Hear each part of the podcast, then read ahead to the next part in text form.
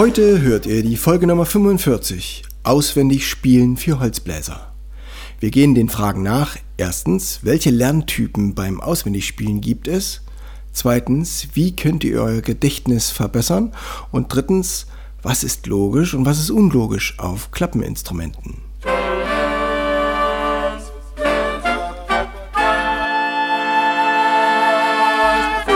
Taylors Bläser Podcast, der Wegweiser zum Lernen, Spielen und Unterrichten von Holz- und Blechblasinstrumenten.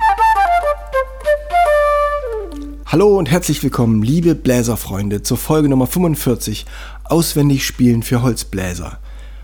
Erstens, die gute Nachricht ist, es gibt viele Wege, euch es zu erleichtern, dass ihr etwas auswendig spielen könnt. Zwei Sachen sind dabei wichtig, das Gedächtnis und das Gehör. Heute in Folge 45 für Holzbläser soll es um das Gedächtnis gehen, aber hört euch auch die Folge nächste Woche an, da soll es um das Gehör gehen und was ihr tun könnt, um euer Gehör zu verbessern.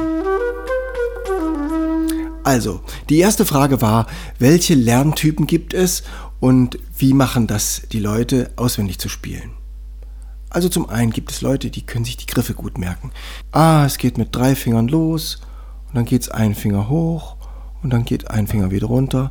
Ba, ba, ba. Und dann noch zwei Schritte hinterher. Da, da, wieder zwei Finger runter. Andere merken sich Tonnamen. Ah, ich habe mir gemerkt, G und dann A. G, A, G.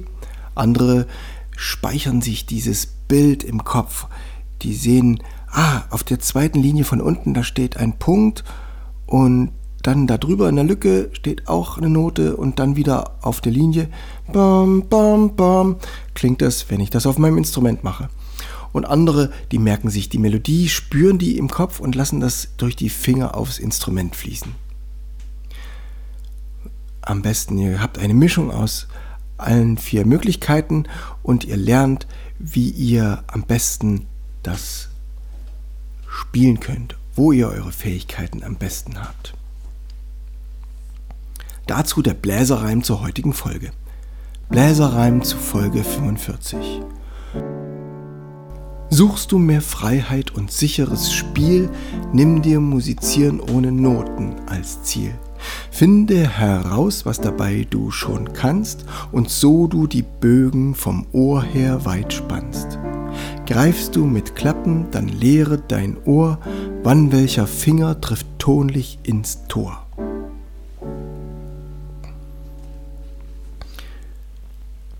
Ja, wir brauchen also das Gedächtnis. Das soll heute der zentrale Inhalt sein. Natürlich muss ich beim Auswendigspielen mir Sachen merken können. Und was hilft uns dabei, unser Gedächtnis zu vergessen? was hilft uns dabei, unser Gedächtnis zu verbessern und nichts mehr zu vergessen? Eine Routine, etwas, das wir häufig tun. Zum Beispiel spiele ich meinem jüngsten Sohn abends gerne gute Nachtlieder auf verschiedenen Instrumenten und egal wie schwierig die Instrumente zu spielen gehen, ich werde mir es immer mehr einprägen, weil ich habe nur diese vier oder fünf Schlaflieder und wenn ich die jetzt 30, 60, 90, 100, 300 Tage lang spiele, dann habe ich die so tief drin, dass ich ganz automatisch immer besser werde. Das andere ist sinnvolle Steigerung vom Schwierigkeitsgrad. Ich muss natürlich erstmal ein Lied finden, was leicht losgeht. Ba, ba, ba, ba, ba. Vielleicht so mit einem Ton nach oben, dann wieder nach unten. Ich frage mich dabei, mh, hm, wo geht's denn hin? nach oben oder nach unten. Die Frage ist schon beantwortet. Geht es einen Sprung nach oben oder geht es einen Schritt nach oben? Und dann komme ich der Sache schon näher. Und dann habe ich vielleicht noch ein zweites Lied, was so ähnlich beginnt. Do, do, di, do, do, do, do, di, do. Dann kann ich das, was ich bei dem einen Lied gelernt habe, schon bei dem nächsten auch anwenden gibt ganz viele Weihnachtslieder, die so ein ganz ähnliches Motiv am Anfang haben. Dann gibt es Gelegenheiten, wo wir gar kein Instrument dazu brauchen, um unser Gedächtnis, um unser musikalisches Gespür weiter zu schulen. Sitzen wir zum Beispiel im Wartezimmer, hm, vielleicht beim Zahnarzt, ach wie unangenehm, oder beim Einkaufen, da kommen auch manchmal gute Popsongs, oder wir haben das Autoradio an, dann können wir dort intensiver auf die Musik hören und dort äh, die Melodien nachvollziehen, innerlich mitsingen oder auch in Wirklichkeit. Und dann die Intervalle uns einprägen und rausfiltern. So, und dann haben wir es und wir werden damit belohnt, wenn wir leichter und freier spielen können. Und nun kommen wir zur dritten Frage von dieser auswendig spielen Folge für Holzbläser. Was ist logisch und unlogisch auf Klappeninstrumenten? Also wir haben uns diese zwei Fragen gestellt. Geht es aufwärts oder geht es abwärts? Ist es ein Sprung oder ist es ein Schritt? Und wenn wir diese Frage beantwortet haben und wir haben jetzt in dem Fall ba, ba, rausbekommen, es geht einen Schritt nach oben, dann wissen wir, bei unserem Klappeninstrument funktioniert das mit einem Finger weg, wird es einen Ton höher, mit einem Finger zu wird es einen Ton tiefer. Entsprechend mit zwei Fingern wird es zwei Töne höher, also eine Terz, wird es zwei Töne tiefer, also eine Terz tiefer.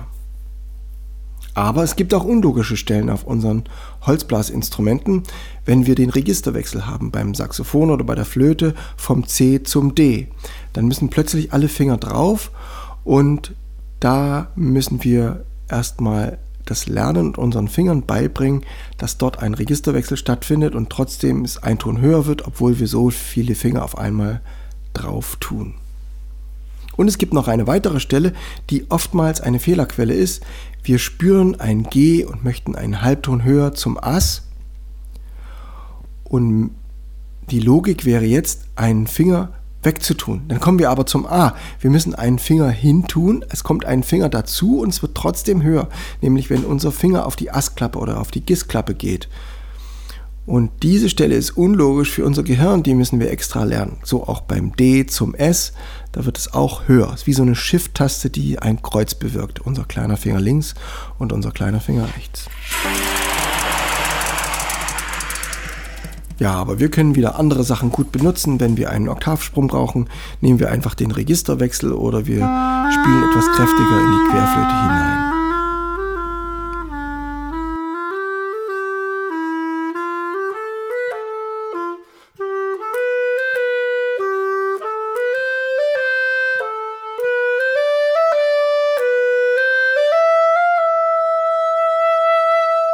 Um den Weg von euren Ohren zu euren Fingern zu verkürzen, nehmt ihr einfache Motive und verteilt auf die auf eurem ganzen Instrument.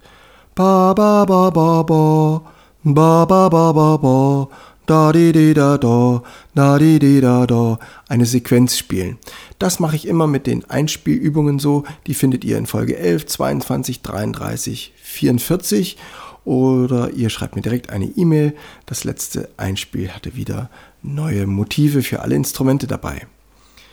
Macht das regelmäßig, dann habt ihr etwas auswendig schon in eure Finger einprogrammiert, was euch später helfen wird, Stücke wie O du Fröhliche auswendig zu spielen.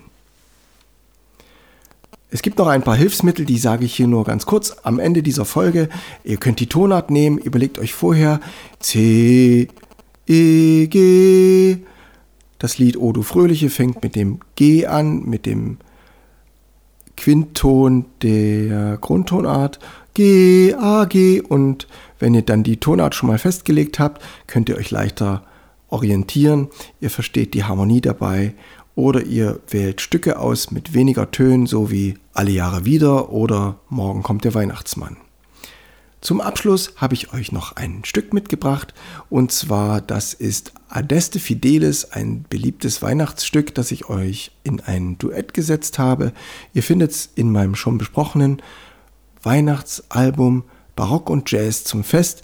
Heute spiele ich es mit Trompete und Klarinette und es gibt auch ein YouTube-Video dazu. Viel Spaß nun mit Adeste Fidelis und schaltet ein, wenn es heißt Taylors Bläser Podcast hat die neue auswendig Spielfolge für Blechbläser. Empfehlt den Podcast weiter, wer sich dafür interessieren könnte und ich freue mich, wenn wir uns wieder hören und wiedersehen auf dieser Welle. Ciao, Steven Taylor. Suchst du mehr Freiheit und sicheres Spiel, nimm dir Musizieren ohne Noten als Ziel. Finde heraus, was dabei du schon kannst und so du die Bögen vom Ohr her weit spannst. Greifst du mit Klappen, dann lehre dein Ohr, wann welcher Finger trifft tonlich ins Tor.